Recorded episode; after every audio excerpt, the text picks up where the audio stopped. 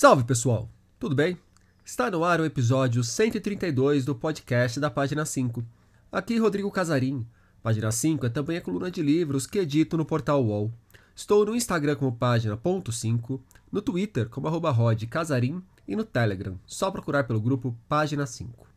Mabel é filha de Sérgio, um homem com vazio de futuro, e de Eunice, mulher que parece presa a violências passadas de geração a geração.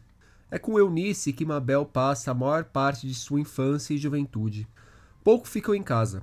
Vivem boa parte dos dias no apartamento dos patrões, onde Eunice tem o seu pequeno quartinho. É por meio do cruzamento das vidas de uma família cheia de grana e de seus funcionários, formais ou não, que Solitária, novo romance de Eliana Alves Cruz, se constrói heranças da escravidão e da servidão, racismo e segregação, crianças impedidas de terem infância, adultos que nunca crescem, sonhos e a centralidade da educação no processo de crescimento pessoal e familiar são assuntos que ecoam na obra. Em Solitária, Eliana olha para o presente para tentar entender como o passado segue a ecoar e a se reproduzir em nossos dias passado no qual a autora já se debruçou nos romances históricos Água de Barrela, O Crime do Cais do Valongo e Nada Digo de Ti que em ti não veja. Conversei com Eliana sobre a conexão entre as obras no papo que vocês ouvirão a seguir. A forma como Solitária carrega traços da própria trajetória de Eliana e sua família, a estrutura do livro, o diálogo com obras e autoras como Carolina Maria de Jesus e Conceição Evaristo, e as conexões entre a carreira de escritora, o jornalismo e o esporte, universos nos quais Eliana já esteve mergulhada, também estão na conversa. Eliana Alves Cruz, muito obrigado pela presença aqui no podcast da página 5. Eliana, gostaria de começar conversando contigo sobre o Solitária, livro que você acabou de lançar, tem aí alguns meses. E ele vem depois de três romances históricos: o Nada Digo de Ti, o Do Crime do Cais do Valongo e o Água de Barrela. Por que a opção por construir um romance ambientado no Brasil contemporâneo agora? É uma forma de mostrar como tudo aquilo que você vinha trabalhando na chave do romance histórico segue ecoando na nossa atualidade? Sim, sim, Rodrigo. Olá, pessoal do Página 5. Muito obrigada pelo convite, muito obrigada pela, pelo espaço. É sempre uma, um prazer né, poder falar desses livros, poder falar dessa, dessa escrita. É, eu, eu, sim, é, é uma forma de, de, de mostrar né, que, na verdade, a gente vive consequências de, das coisas tratadas nos três primeiros romances, que é o Água de Barrela, o crime do caso Valongo, nada digo de ti quem te não veja. Na verdade, o solitário ele começa com, a, com as protagonistas no quintal estendendo roupa. E se você olhar a capa do, do Água de Barrela, são lavadeiras. Então, na verdade, é como se fosse uma longa fila de pessoas, né, ao longo da história, exercendo a mesma função, mas mudando apenas de época, né? mudando a roupagem, mas meio que uma reedição daquilo tudo lá. É, o Solitária nasceu no meio da pandemia. Na verdade, eu já vinha, né? A gente está sempre ali com aquele, com aquela semente da ideia na cabeça, mas durante a, a pandemia ela ganhou muita força por conta do, de tudo que a gente viveu, né? do confinamento e de como foi olhar uma elite confinada com as suas empregadas e babás e, e faxineiras e, e, a utilização do corpo dessas mulheres de uma forma tão escravocrata, né? Vamos dar o um nome aos bois. Então, é, o, acho que o solitário é um, um pouco um fruto de uma certa indignação por ainda ver o Água de Barrela entre nós, é, eu queria que você falasse um pouco mais sobre como nasce essa história do Solitária, porque tem inclusive alguns trechos que me remeteram a notícias recentes, como o caso do, do da criança Miguel, que caiu de um apartamento, de um prédio de luxo lá no Recife. Sim, então aprofundando, né? O que acontece? O Água de Barrela tem um. Eu até dedico a essa tia o início do livro, né? É... é outra coisa que eu vou querer que você me explique um pouco mais depois quem é ela, porque foi uma coisa assim, antes de começar a narrativa em si, eu já fiquei instigado para saber quem, a quem é, era dedicado esse livro. Pois então, é, é, é, vou explicar agora, na verdade, né? Porque tem, tem, a ver.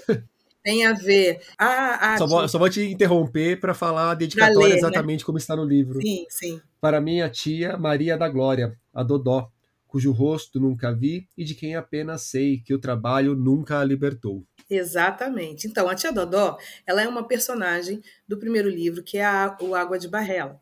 Ela era irmã da minha bisavó e a minha trisavó, a mãe delas, teve que fazer tipo aquela escolha de Sofia, né? Ela conseguiu uma, uma vaga numa escola de religiosa para uma das filhas. E a minha bisavó foi a que ganhou a vaga por ser a mais velha, e ela, que era a mais nova, em troca dessa vaga, foi trabalhar na casa da família, que é a mesma família que escravizou a minha por, por um século, né? É, e a Dodó foi trabalhar nessa casa muito novinha, com assim, pré-adolescente, e ficou trabalhando lá até morrer. Na verdade, ela morreu de maus tratos, porque ela, ela cuidava sozinha de um, de um, um desses sobrados elegantes da época lá de Salvador. É enorme, uma família grande, e ela sozinha para cuidar de tudo. É, então a Dodó é aquela pessoa que a família ficou tentando resgatar desse cativeiro, entre aspas, né? Porque já não era mais a escravidão, mas era uma semi-escravidão. Ela ganhava lá dois tostões para ficar lá full time. E se a família viajava, levava ela. Se, o, o, marido dessa, dessa, dessa pessoa, né, o patrão, era juiz. E ele, e ele viajava por ali, por, pelas cidades baianas. Então, aonde ele ia, ela ia atrás. É, então a família ela foi, ela foi praticamente viveu longe da família, a família tentando resgatar, mas havia sempre aquela chantagem emocional. Nós não vivemos sem a Dodó, minhas filhas foram criadas com a Dodó, como ela vai embora? Aquela, aquela manipulação de um sentimento de gratidão e de um, de um sentimento de família que na verdade não existe, né? Então era um trabalho que não libertava. E aí eu achei que era muito pertinente fazer essa alusão a essa frase, que é uma frase que se encontra nos campos de concentração. É uma frase que está né, na boca de muitos dirigentes no mundo quando querem é, convencer a população a ser escravizada, a ser explorada. Recentemente a gente teve um presidente, Michel Temer, que a primeira fala dele foi: não pense trabalho. Nunca vou esquecer isso, né? Porque, na verdade, é, é, é a reedição de tudo isso, né? A primeira fala do cara, a nação, ele manda essa: não pense, trabalhe. Isso devia bater no peito de cada brasileiro e brasileira de uma forma. E por que não bate? Não bate porque a gente não sabe nada. Obrigado, tirou a minha pergunta. Da nossa história, né? A gente não sabe nada da nossa história. Então, é, pensando nisso tudo, eu já estava com a ideia de fazer, escrever um livro é, na contemporaneidade, falando dessas coisas todas. A pandemia e esses casos que você mencionou apressaram isso, né? Porque eu comecei a ver na mídia casos e mais casos de pessoas em situação análoga à escravidão. Nossos ídolos, né? Nossos cantores, atores, pessoas que a gente admira, todo mundo confinado com suas babás, suas faxineiras, suas, né? suas amas de leite. é, todo mundo ali suas cozinheiras, fazendo lives com a cozinheira atrás, cozinhando para eles, né? É um negócio de muito louco que o Brasil vive. Então, isso tudo foi me, me se acumulando. Eu falei, olha, eu acho que a hora é agora, né, de falar sobre isso. A gente, no, no caso, né, ano passado, quando eu terminei de escrever o livro, ano que vem fazem 10 anos da política de cotas, a gente vai ter um monte de gente nojenta questionando isso, questionando se essa política deve ou não continuar, questionando os lugares que nós, com muito sacrifício, conseguimos alcançar. Então, eu acho que é a hora da gente tocar nessa ferida é agora. E aí escrevi, né? Escrevi o seu solitário. Eu ia te inclusive perguntar sobre alguns outros aspectos que estão muito quentes hoje no nosso debate público e que vão ficar logo mais, e um deles é a revisão da política de costas, o momento de reavaliar para decidir para onde as coisas vão.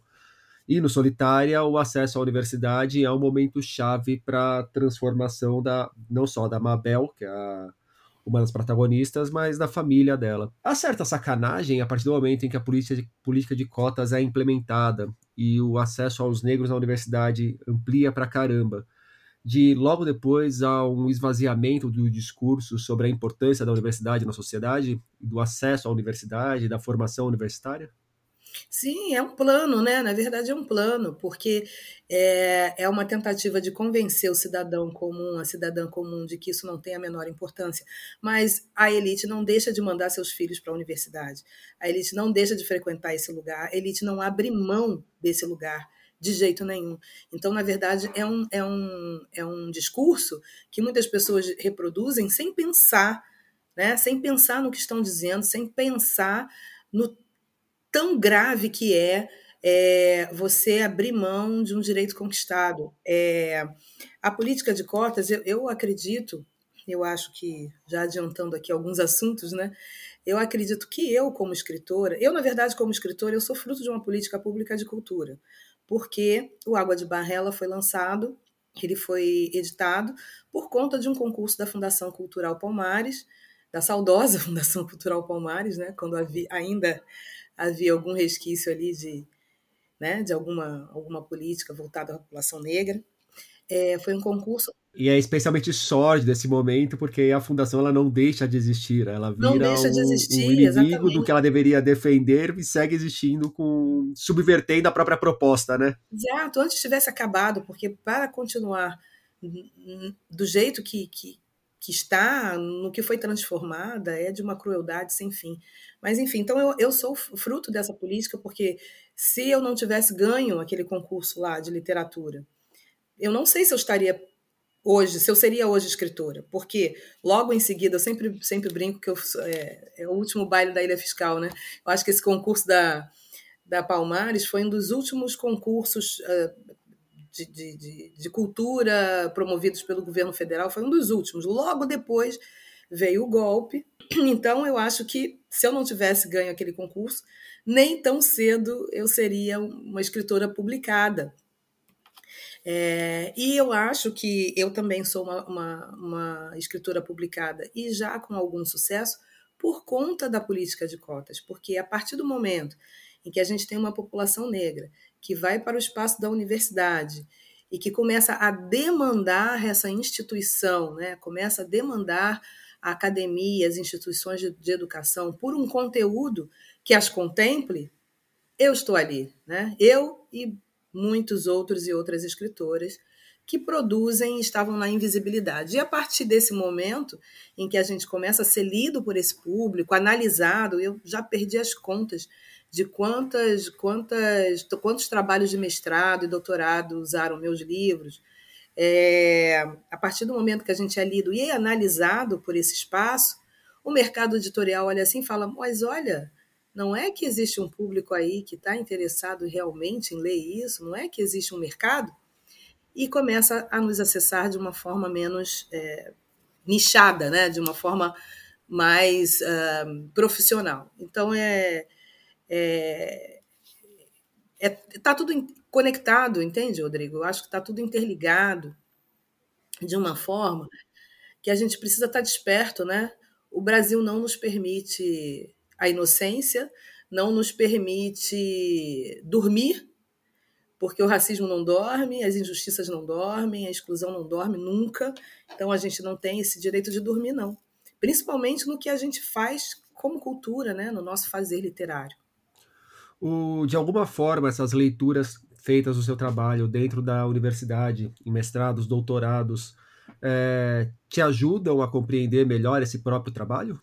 Iluminam Sim, pontos é claro. do seu trabalho que você nem sacava e fala, pô, é verdade, fiz isso mesmo, ó, bacana. sim, sim, porque a gente tem processos subjetivos, né? Você é escritor, você sabe.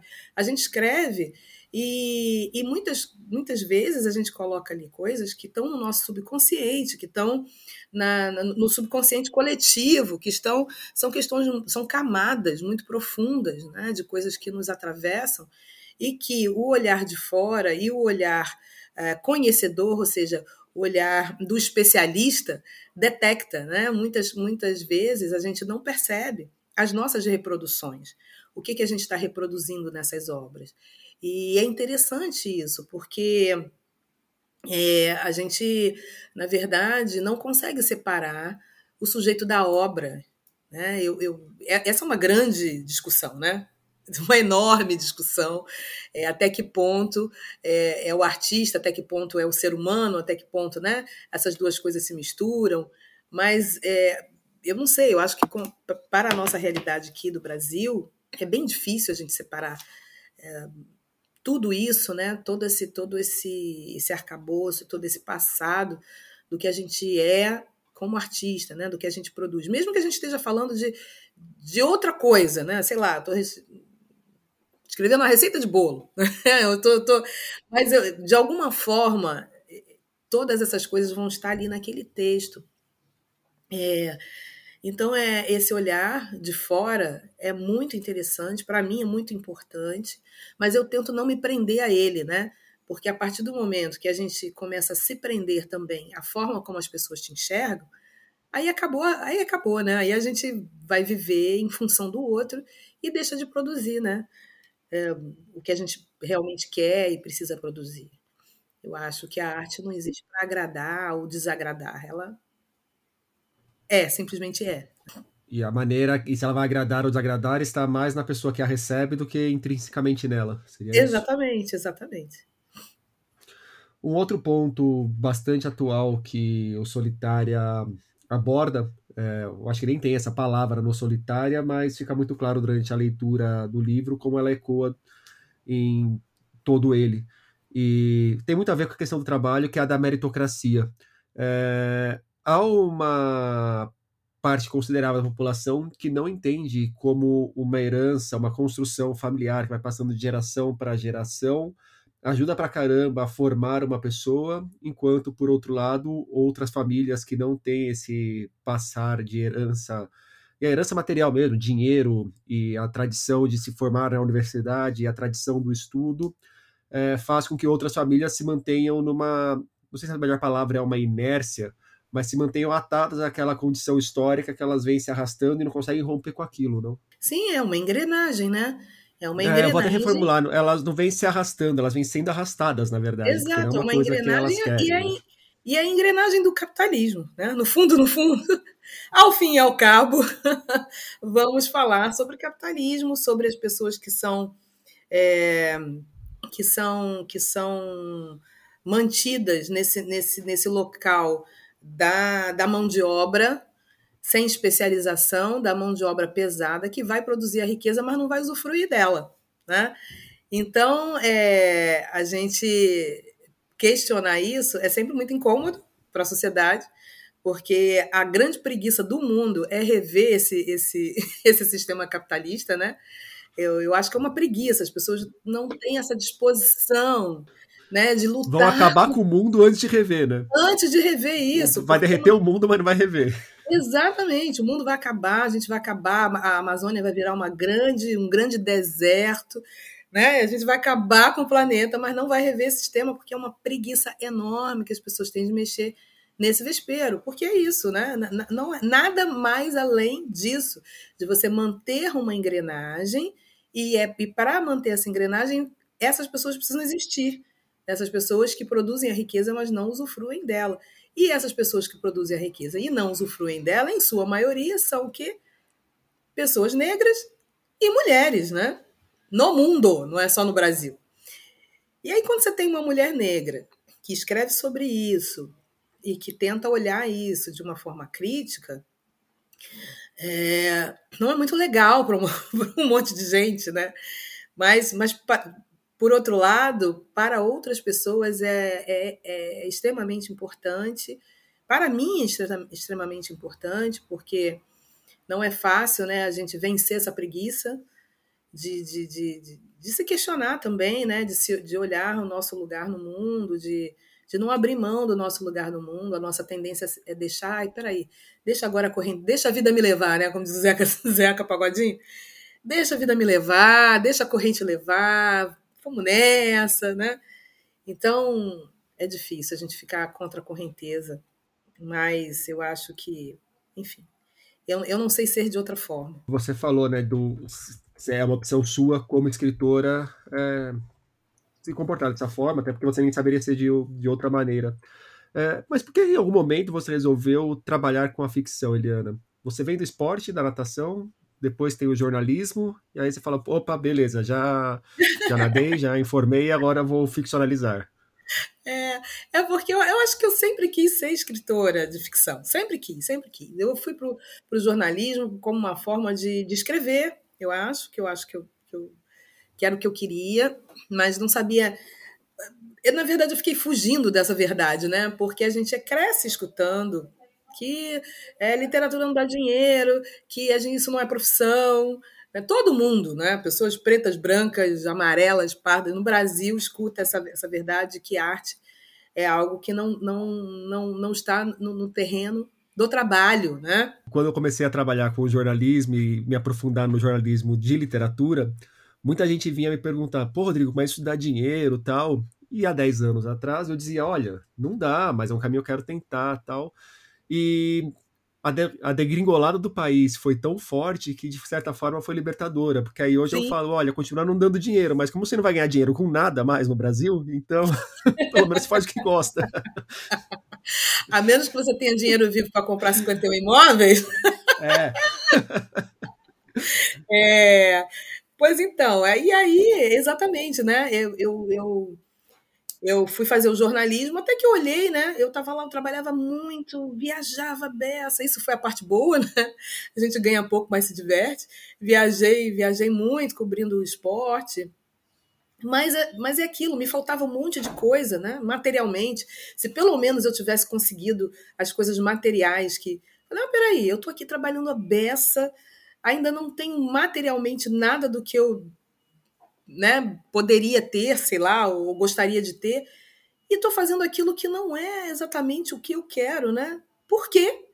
Já que, pra, já que é para não ganhar dinheiro, pelo menos eu vou não ganhar dinheiro fazendo algo que eu goste e que, e que eu não tenha que conviver com, com determinadas coisas, né? Porque o mundo do, do esporte é um mundo meritocrático, a beça, né?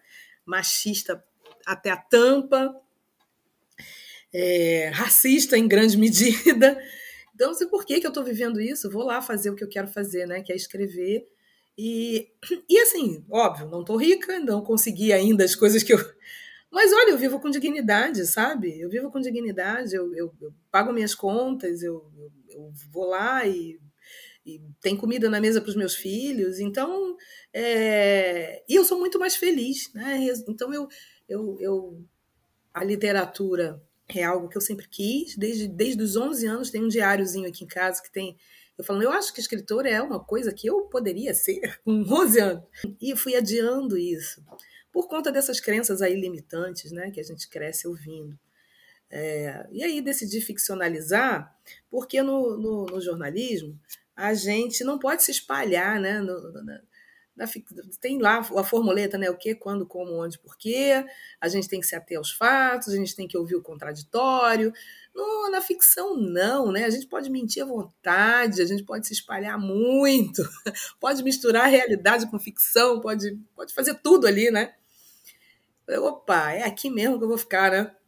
Para quem vem da, do jornalismo, o que um jornalista carrega para ficção, eu acho que é uma das relações mais óbvias da história, um dos maiores clichês da história recente da literatura, pelo menos. Mas o que, que você percebe que você carrega do esporte para sua ficção? A relação com o corpo.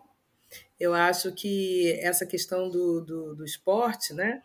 É, cobrir esporte, me primeiro que assim, é, é eu, eu fui a muitas competições internacionais.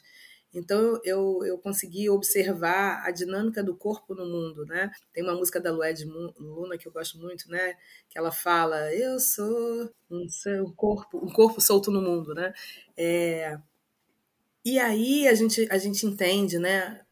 É a questão planetária, como, como, como o corpo é visto, como a gente, na verdade, se insere nesse, nesse planeta, ao próprio racismo científico. Né? Eu, cobri natação, esporte aquático, é uma das, um dos esportes onde o racismo científico está mais presente, que é a questão do o negro não nada porque tem osso pesado. É, enfim, todas essas crenças aí do século XIX estão muito presentes nas faculdades de educação física e nas cabeças dos treinadores e treinadoras. Ninguém associa isso a uma falta de oportunidade a um clube, né? Porque o clube, por, por si só, por definição, é algo excludente. Clube, né? Ou seja, só quem tem dinheiro para pagar o raio da mensalidade daquele lugar que vai entrar na piscina, né? Fazer o exame médico, sei lá. É, e, logicamente, isso exclui uma, um naco gigante da população e um naco preto da população. E é por isso que não existe atleta. Ponto, né? Ou em massa, né? Muitos atletas negros. É isso, e ponto. Nada mais além disso. Só que, como tudo no planeta, né? E principalmente no Brasil, a gente precisa escamotear dizendo que existe, na verdade, uma explicação científica para. Uma explicação científica zero. É, na verdade, é, ou então, assim, a explicação científica até existe, mas vai estar na sociologia, né? É, na... Exatamente, outra ciência. Na medicina, outra... em qualquer outro lugar. Outra ciência. Outra ciência, é, outras ciências. Lugar, a explicação exatamente. científica para isso, que aí eles gostam de desprezar essa explicação científica, né? É, como se isso não fosse ciência, né? Então, eu acho que do esporte eu levo, levo isso um pouco, a percepção do corpo, corpo no mundo. Eu acho que eu levo também uma certa uma valorização do tempo, porque todo esporte lida com o tempo.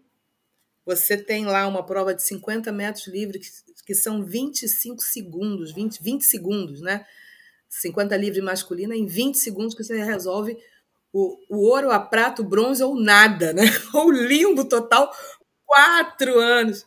E para quem está nos ouvindo e não tem muita noção do que é isso, os 25 segundos que você falou inicialmente a chance de você nem pegar uma vaga nas Olimpíadas é grande. Então, é grande. Assim, esses cinco segundos é um universo gigantesco que, que separa Mas, nadador do outro. É menos que um piscar de olho, sabe?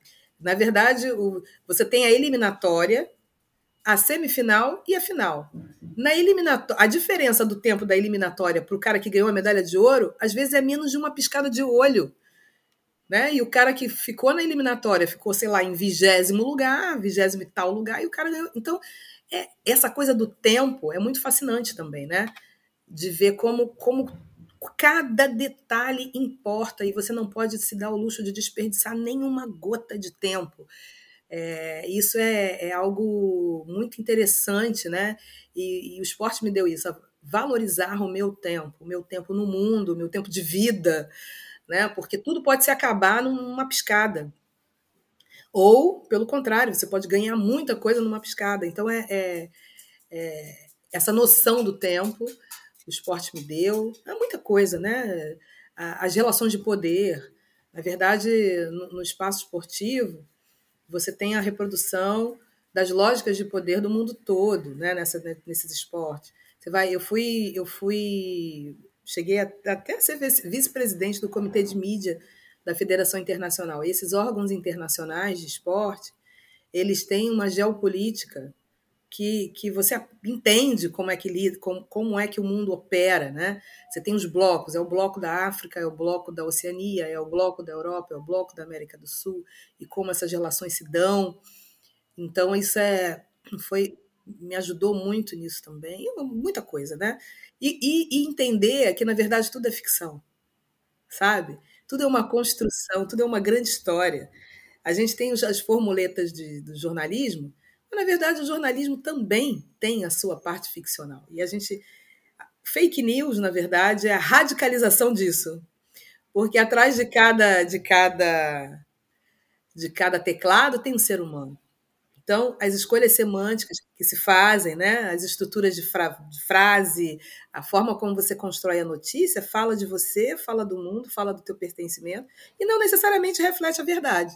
E aí entra muito a questão também do não dito, né? Qual a informação que você escolhe estar ali, que você escolhe deixar de fora do que está ali. Exato. Você é construir é... um recorte possível da verdade, mas que a verdade como um todo nunca é, atinge. É, tudo é uma opção. E eu, isso, eu fui assessora de comunicação, né? Então, é, eu via que às vezes os colegas chegavam para mim e, na verdade, eles já estavam com a história na cabeça. O que eles queriam é que eu fornecesse uma, uma informação que corroborasse a história que ele já criou na cabeça dele, independente se é verdade ou não. Né? Então, ele estava apenas atrás do procede. Né? Ele estava apenas atrás da frase que ia encaixar na ideia que ele já criou. Isso é o quê? Isso não é ficção? Né? É, né? É, então, é, é, é, a gente começar a pensar essas coisas, né? a semiótica, né? Como, como colocam as fotos, em casando com os textos, como a gente constrói uma história. É, isso é, é um pouco inquietante pensar assim, mas é, é, é como é. Voltando ao corpo, é, gostaria de saber um pouco de você sobre o corpo do Solitária. Por que dividir o livro em três partes? É, a primeira parte narrada por uma das personagens, a segunda parte por outra das personagens, e a terceira parte por solitárias e mais não digo, porque eu não tenho melindre com spoilers, mas eu dou a liberdade de você, como autora, tratar da forma que acha mais oportuna. É, então, eu, eu, eu queria essas três vozes, né? Então, o livro começa com a Mabel, que é a criança. Eu queria esse olhar da criança que vai crescendo dentro daquele espaço que não é o dela, né? Da casa que não é a dela. Com a mãe, que né, é a filha da empregada, que vai para o trabalho com a mãe. É a realidade de também um monte de gente. O tanto de depoimento que eu recebo de pessoas que leem e que, que viveram ou vivem essa realidade é gigantesco. Depois eu queria a voz da própria é, trabalhadora, né, da, da, da, Eunice, que é a mãe da Mabel. E, por fim, eu queria dar voz ao espaço, na verdade, aquela, aquele narrador que vê o que ninguém vê, né, que está ali e que consegue testemunhar a intimidade de uma forma muito profunda. A gente diz que as paredes têm ouvidos, mas as paredes têm boca, né? As paredes falam sobre nós, falam sobre os ambientes da casa, falam sobre a nossa história de vida, sobre a nossa personalidade, sobre os nossos sonhos, sobre as nossas frustrações. É, e aí dar voz a esses espaços é, foi uma, um exercício bem interessante. Eu poderia fazer um livro infinitamente o dobro desse, né? Mas foi intencional também ele ser pequeno, conciso, para que ele fosse acessível para muita gente que se intimida com o tamanho de um livrão, né? e para torná-lo também menos mais economicamente acessível, mais barato, né? Porque se eu faço um livrão, obviamente que ele vai encarecendo. E eu queria que, a, que, a, que as trabalhadoras domésticas lessem, que as filhas de trabalhadoras domésticas lessem. E funcionou, acho que tem funcionado, porque os, as filhas compram, dão de presente para a mãe, a mãe lê, a mãe se emociona, a mãe escreve. E isso eu acho que é, que é a magia do texto, né? É, e, e também deixar algumas coisas ali para que as pessoas continuem, né? Que a obra não se encerre nela mesma. É, então eu, eu, eu fiz propositadamente pequeno, mas ele é bem, né? Ele é uma bolinha assim de canhão, assim, assim, chumbinho, né? pequeno e denso, tem muita coisa ali dentro. O, e do que tem ali dentro, logo que comecei a ler, eu percebi ecos de duas autoras que depois eu fui encontrar com o nome delas no livro. E eu queria saber da importância delas aí na sua trajetória como escritora. Uma é a Carolina Maria de Jesus e a outra é a Conceição Evaristo. Sim, então, como o livro fala do trabalho doméstico, eu quis trazer essas autoras que têm alguma ligação com esse com essa história de vida, né? Então é a Carolina a Conceição e tem a Françoise Zegat também do Cartas a uma Negra. É, foi uma coisa, foi uma homenagem porque elas são importantíssimas para mim.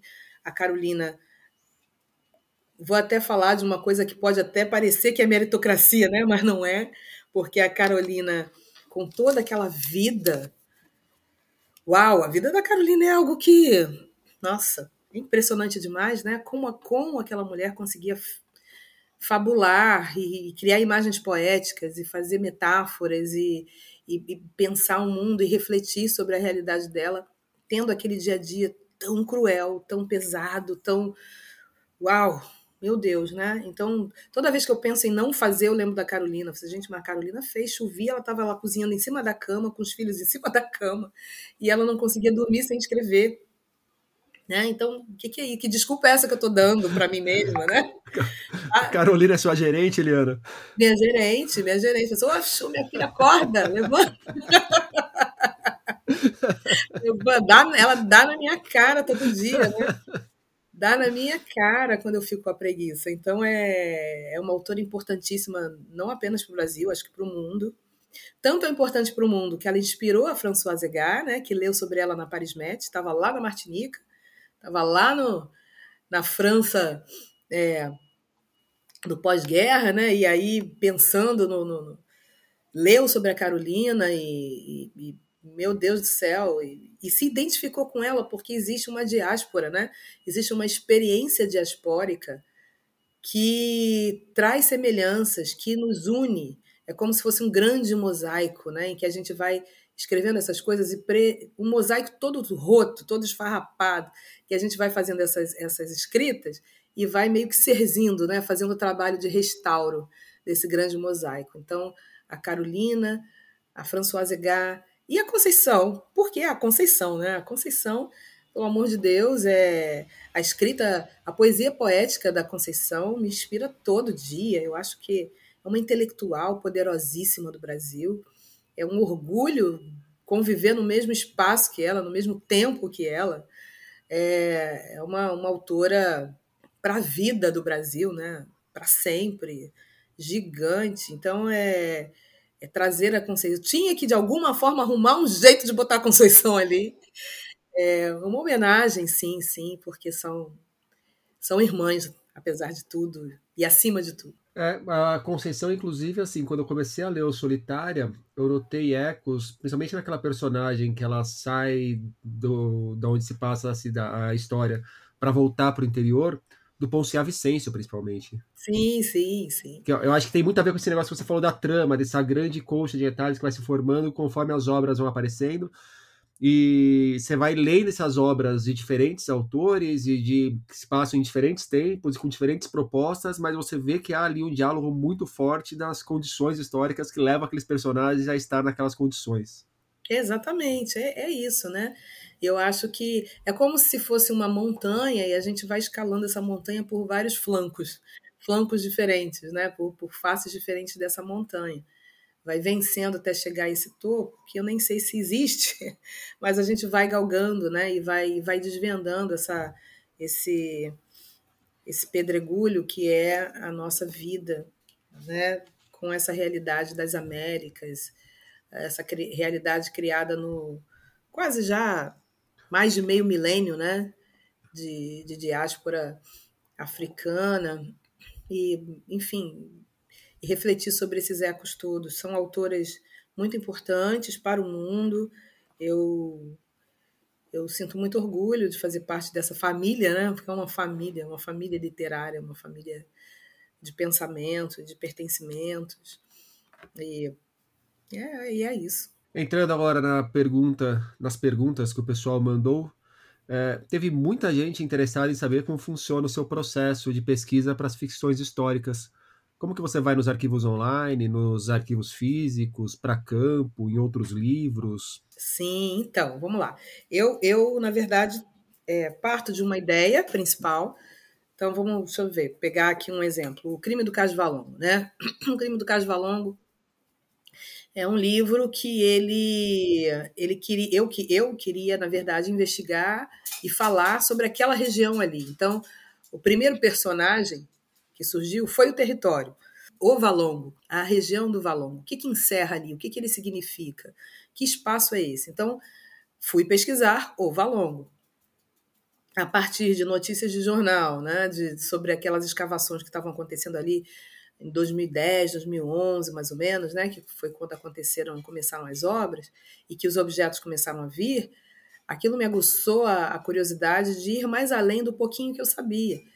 Então comecei a investigar aquele território, li as matérias, li as análises dos, dos especialistas, dos historiadores, dos, dos, arqueólogos, fui lá várias vezes. Então aquele território foi a primeira coisa que eu comecei a investigar.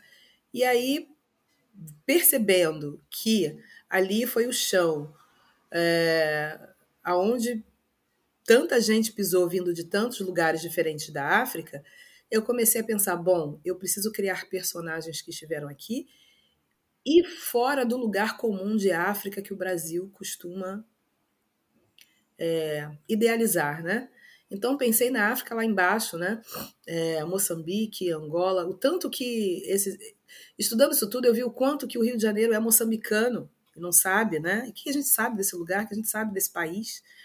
Então fui pesquisar é, Moçambique um pouco, a história de Moçambique, a história daquelas daquela das pessoas que vieram para lá e aí de lá e aí comecei a, a, a, montar os personagens, né?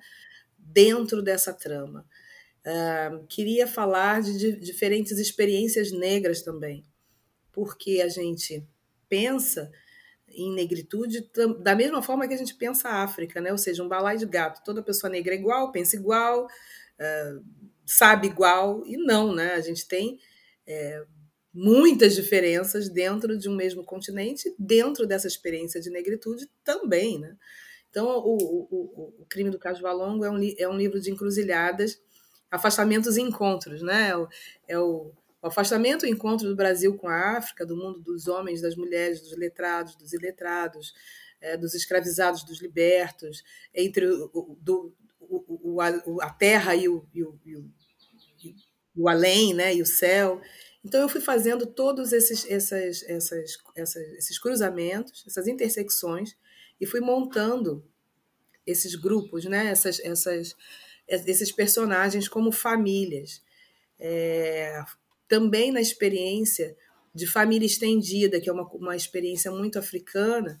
Então, aqueles três personagens que estão na casa do Lourenço Viana, né, que é a Moana, o Nuno e a Rosa, eles formam uma família, embora não tenham consanguinidade o que é uma experiência muito nossa também.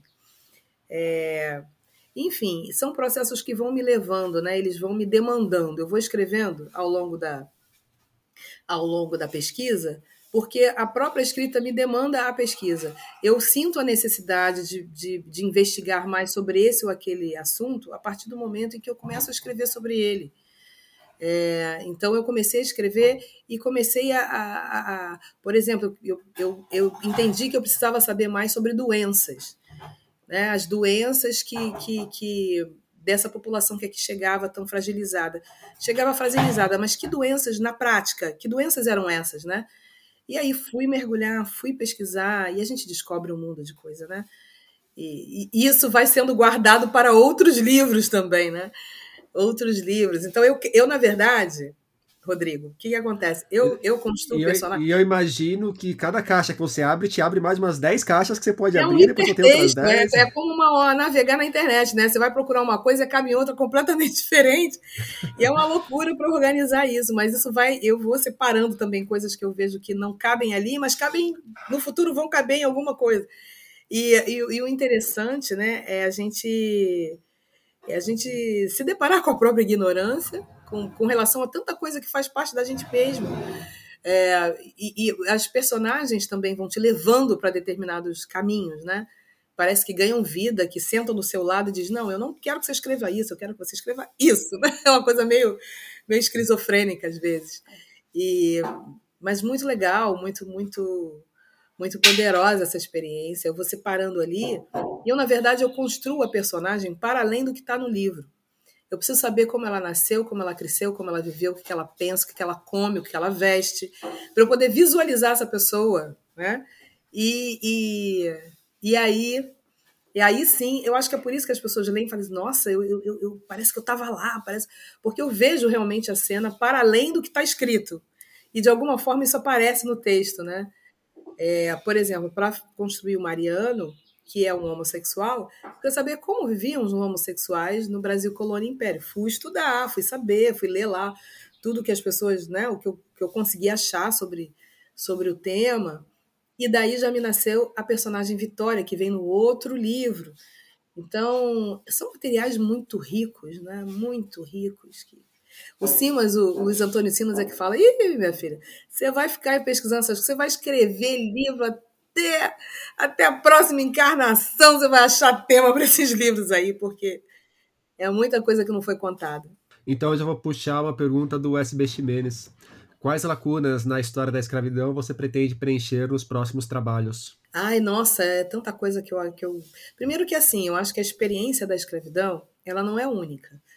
No próprio Brasil, Brasil é um país continental e as diferenças territoriais, as, as, as experiências regionais fazem desse, dessa instituição escravidão uh, muito diferentes de lugar para lugar. Então, a escravidão urbana é uma, rural é outra, a da cana é uma, do café é outra, do, da mineração é outra, da charqueada é outra. Então, a gente precisa, na verdade, entender o que foi essa, essa instituição no Brasil. Os seus ecos a gente vê aí, tá, estão aí para. Né?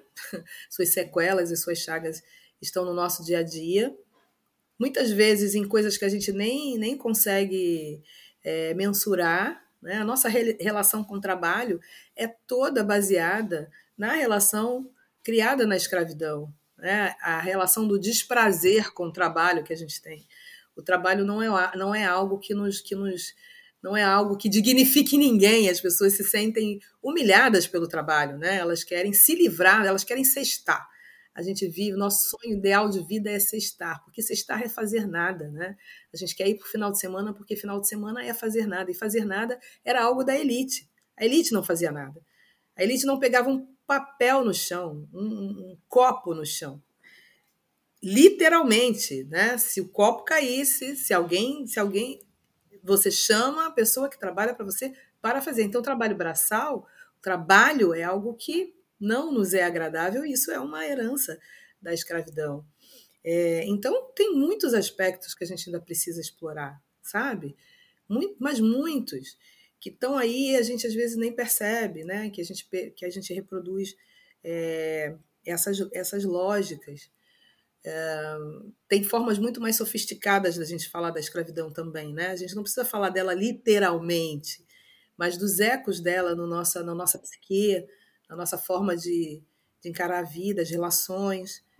Ah, ainda tem muita coisa para dizer. Ainda nesse assunto da Joyce Oliveira, como é o seu contato com a historiografia recente sobre a história do Brasil e da escravidão? Você acompanha a produção acadêmica mais atual de história? Acompanho, acompanho sim, porque, quer dizer, na medida do possível também, né?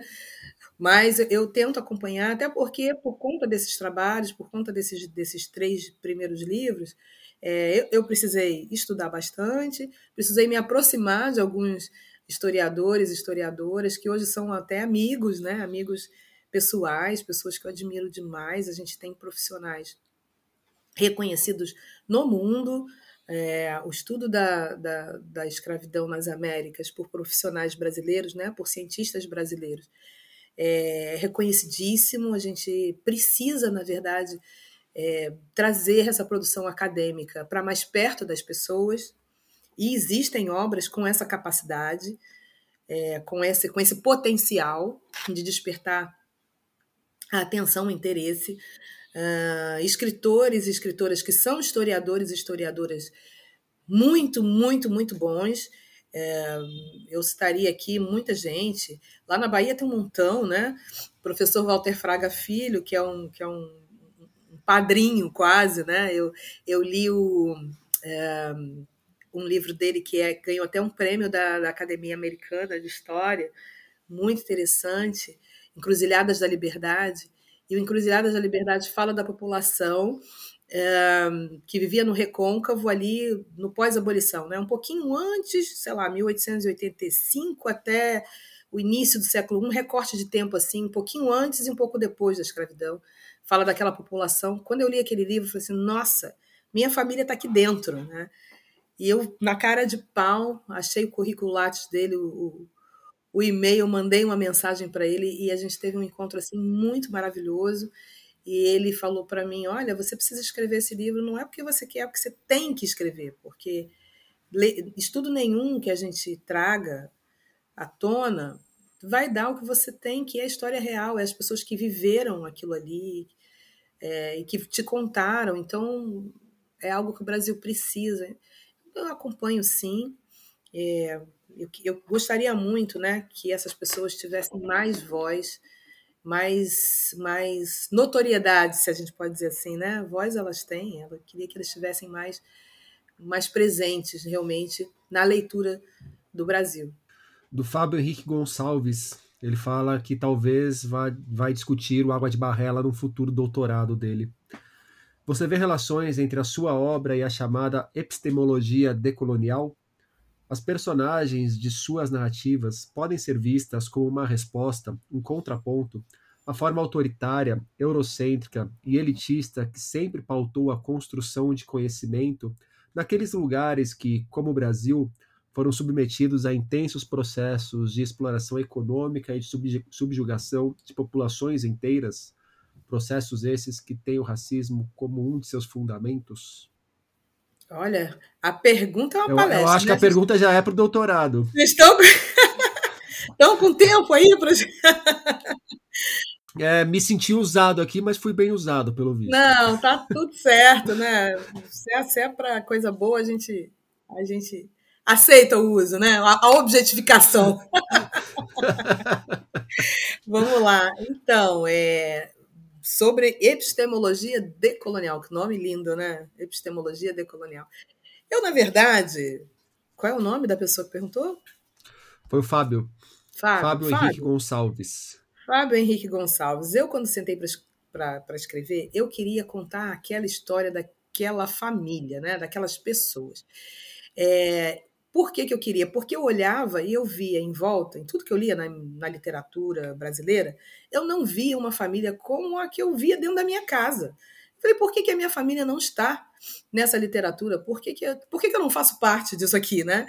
Então, foi assim, é, intuitivamente decolonial, né? Porque eu tenho uma história realmente que vai na contramão de um monte de estereótipo, de um monte de, de, de, crença que a gente que a gente alimentou com muito afinco que o nossa, na nossa literatura e o nosso audiovisual fizeram um desserviço de alimentar nas nossas cabeças, ou seja, de que não existiam pessoas negras letradas, de que as pessoas, na verdade, não refletiam sobre as suas realidades, de que é, as pessoas chegaram aqui destituídas de saberes, e não era nada disso que eu olhava em volta, à minha volta. Eu, eu preciso escrever isso, né? Eu preciso escrever que existe. Opa, existe uma outra história aqui, né? Talvez não seja tão rara assim. Né? Isso realmente passou pela minha cabeça. Mas não, eu não conceituava, eu não, não sabia dar nome à pessoa, né? Se a gente pode resumir assim. E aí eu fui escrevendo, fui escrevendo, fui escrevendo.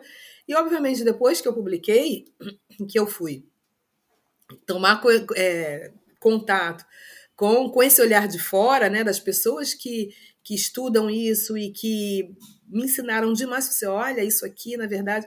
Então, é aquilo, né? A gente às vezes não sabe o que está fazendo de uma forma de uma forma positiva, de uma forma boa. Eu, eu eu sim, eu, eu, eu acho, mas hoje eu acho que eu sou uma escritora que não é aquela que sentou lá em 2010 para escrever o Água de Barrela, né? Eu hoje já aprendi muito, já temos aí muitos anos, então a gente, é, eu, eu hoje sou mais de propósito. No, no Água de Barrela eu acho que eu fui muito por acaso, eu queria contar aquela história, mas eu não sabia direito o tudo que ela significava, na verdade, tudo que ela encerrava, né? Então hoje o, o Crime do Caso Valongo já foi um livro muito mais consciente, muito mais é, pensado nesse sentido. Tanto que ele tem ali uma certa sofisticação, ele é uma cebola, né? Ele tem várias histórias dentro da história, ele tem várias pessoas contando histórias para outras pessoas, ele é um, um emaranhadinho ali de, de, de narrativas, né? E aí, aí sim a gente é aquilo, a gente não pode se dar o luxo de fazer as coisas por acaso, né? A gente precisa ter realmente consciência do que está fazendo. E aí sim eu acho que eu consegui, comecei a pensar nesse projeto literário, né?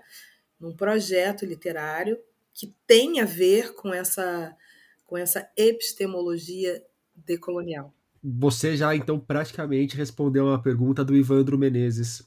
Ele diz que vê no Água de Barrela um romance com algumas pequenas falhas e que já vê o crime do Cais do Valongo como um exemplo de um romance em que você parece mais segura. E o Nada Digo de Ti, ele fala que você consegue equilibrar ritmo, tensão, construção de personagem em um romance ágil, gostoso de ler. Para ele, a percepção de amadurecimento enquanto a, da sua escrita é bastante nítida.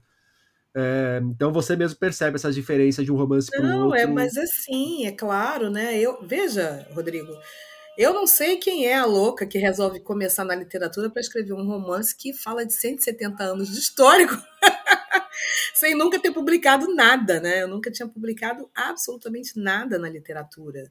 Tinha lá meus livros, minhas coisas na, na aqui na, na gaveta, mas quando eu, eu mergulhei nessa escrita, foi de uma forma muito crua e muito solitária, né? Aí já parodiando ali o livro, né? E muito solitária, porque ficava eu lá nas minhas, nas minhas, minhas quatro paredes e sem muita referência nacional, né? Aonde eu podia buscar uma referência para para me guiar. Então eu, eu fui um pouco mãe de mim mesma, né? Eu fui um pouco ali é, a minha própria referência. É, e, e, mesmo assim eu, eu, eu, me sinto orgulhosa de ter ido até o fim, sabe? Porque eu poderia ter várias vezes eu tive com o dedo no delete, né? De, para desistir de, de escrever, porque foi muito difícil. Porque como eu não venho da academia, eu não tive essa prática da pesquisa, a técnica, né? da pesquisa. Eu fui desenvolvendo ao longo da escrita, que se estendeu aí por seis anos. É, então, é, eu fico muito, muito, muito orgulhosa. E eu, sinceramente, acho que, que, que saiu muito melhor do que poderia ter saído, porque é, por isso tudo, né? Por uma certa inexperiência, por uma falta de referência, por uma falta de orientação. Né? Eu escrevi absolutamente sozinha esse livro. Né? Eu não tive, eu não fiz oficina de, de literatura, não tinha a menor condição de fazer oficina de literatura. Eu não, não nada. Eu, eu e o teclado do computador. É, e com todas aquelas coisas que a gente tem, né? De, de da mãe que cria os filhos sozinha. Então, é, amamentando num braço, digitando no outro. Então, é, sim, o Água de Barrela é um livro muito afetivo, as pessoas gostam demais dele porque sentem tudo o que ele significa, né? Todo o afeto que ele que envolve. Mas tecnicamente eu sei que ele tem algumas algumas coisas a melhorar. Eu, se eu fosse reescrevê-lo hoje, escreveria várias coisas de outra, de outra maneira ou, ou aperfeiçoaria. Mas essa obrigação também de ser genial desde o início, isso é o que também, né? A gente veio falando das heranças da, da escravidão e das cobranças, isso também é uma, uma coisa que a gente herdou, né? Porque a gente tem que ser melhor que todo mundo desde sempre. Não, a gente tem o direito de começar de um jeito cru, a gente tem direito de não fazer a obra-prima da vida de cara, a gente tem direito, né, de amadurecer como artista, como todo mundo. E, e, isso me levou a não desistir. Já encaminhando para o final, a Jéssica Catarini ela fala da relação do Água de Barrela com o Solitária. Na verdade, ela falou que gostaria que você falasse um pouco sobre isso, mas eu acho que você já falou bastante ao longo do nosso papo, né? Mas ela pesca uma frase do Água de Barrela que se repete durante o livro e que permeia o histórico familiar ali. Xangô é rei, está pisando aqui comigo, e cedo ou tarde a justiça se fará. Daí ela pergunta: de que forma essa justiça acontece ou não, pensando nesse salto temporal entre os romances e o seu próprio projeto literário? Olha, de forma, da, na minha história pessoal, essa justiça se fez, se faz todo dia. Eu vejo isso de uma forma muito concreta, né? Na pessoa que nós somos, na pessoa que a Dodó foi, a tia Dodó foi, e na pessoa que nós somos, porque ela antes foi aquela pessoa lá, né? Porque eu tenho essa linha toda.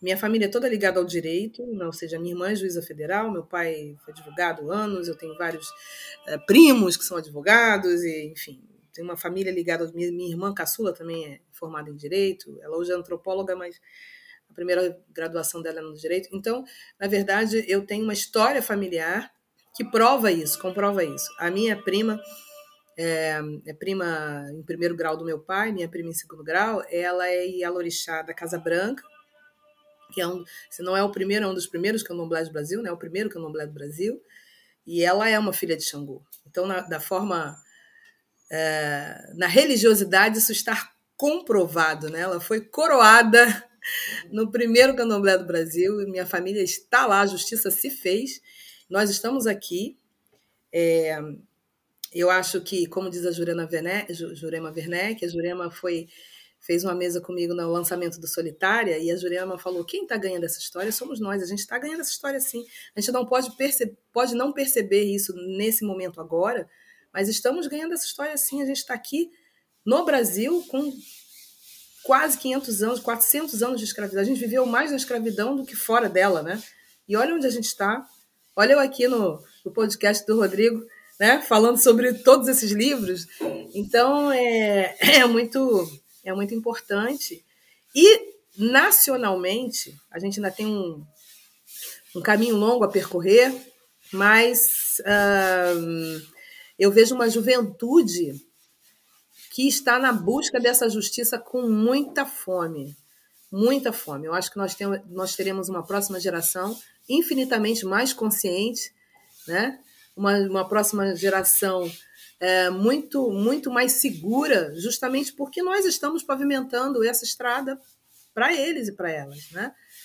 É, cientes de que não, não, não precisam mais estar, estar em armário nenhum, né? das suas, das suas, dos seus pertencimentos, uh, das suas potencialidades, e, e isso é fruto de um trabalho que tem a ver com a justiça, com a reparação. Sem a justiça se fará, a, a justiça está se fazendo. E a gente não pode cair na, na armadilha de que a gente vai encontrar esse pote no fim do ouro, no fim do arco-íris. Nunca existirá direito adquirido para sempre. Isso o Brasil, Brasil como um todo precisa entender isso. A gente sempre vai precisar lutar para manter as, as conquistas e avançá-las. Porque se a gente piscar o olho, Olha o que, olha o que nos aconteceu no último quatro anos, nos últimos quatro anos. Né? A gente não pode dar nenhuma guerra como, como, como ganha, não. Né? É, então, isso é uma lição muito grande. Eu espero que, espero que a gente tenha minimamente aprendido. Mas a justiça está aí, né? ela está se fazendo sim. Eliana, para a gente fechar o nosso papo, gostaria que você me indicasse o um livro. Ih, caramba, olha, olha. Poxa, podia ter me prevenido para isso, Rodrigo. ah, mas é pede espontaneidade. Ai, gente, peraí, peraí, deixa eu pensar aqui rapidinho, rapidinho, rapidinho. É... Então, eu vou recomendar, já que a gente falou sobre tempo, né, sobre a importância do tempo, vou recomendar O Tempo Aspiralar, da, da Leda Maria Martins. Eu acho que a gente precisa pensar sobre o tempo de uma forma mais concreta, né, para não desperdiçá-lo, para a gente sabe? Não ficar com aquela sensação de que dá um passo para frente e três para trás. A gente entender que ele não é, é, essa linha, né? Essa linha de Cronos que, que, que, a, que a filosofia grega nos legou, né? Ela é, ele é na verdade uma espiral. Ele vai e volta. Ele, ele, o tempo se insinua pelas nossas existências. Então, uh, esse livro é, é incrível da Leda, recomendo. A Leda é uma pessoa que vem do teatro, né? do teatro, e, e, é, e é muito interessante essa, essa, essa reflexão a partir de alguém que tem a formação no teatro, que tem a formação na encenação, né? na caracterização de personagens. Eu acho que vale a leitura. Muito bom. Eliana Alves Cruz, muito obrigado pelo papo. Oh, eu que agradeço, eu que agradeço. Muito obrigada. Solitária de Eliana Alves Cruz chega aos leitores pela Companhia das Letras. Por hoje é isso aí, pessoal. Indique o podcast para os amigos e inimigos. Um abraço, um beijo, um aperto de mão e até semana que vem.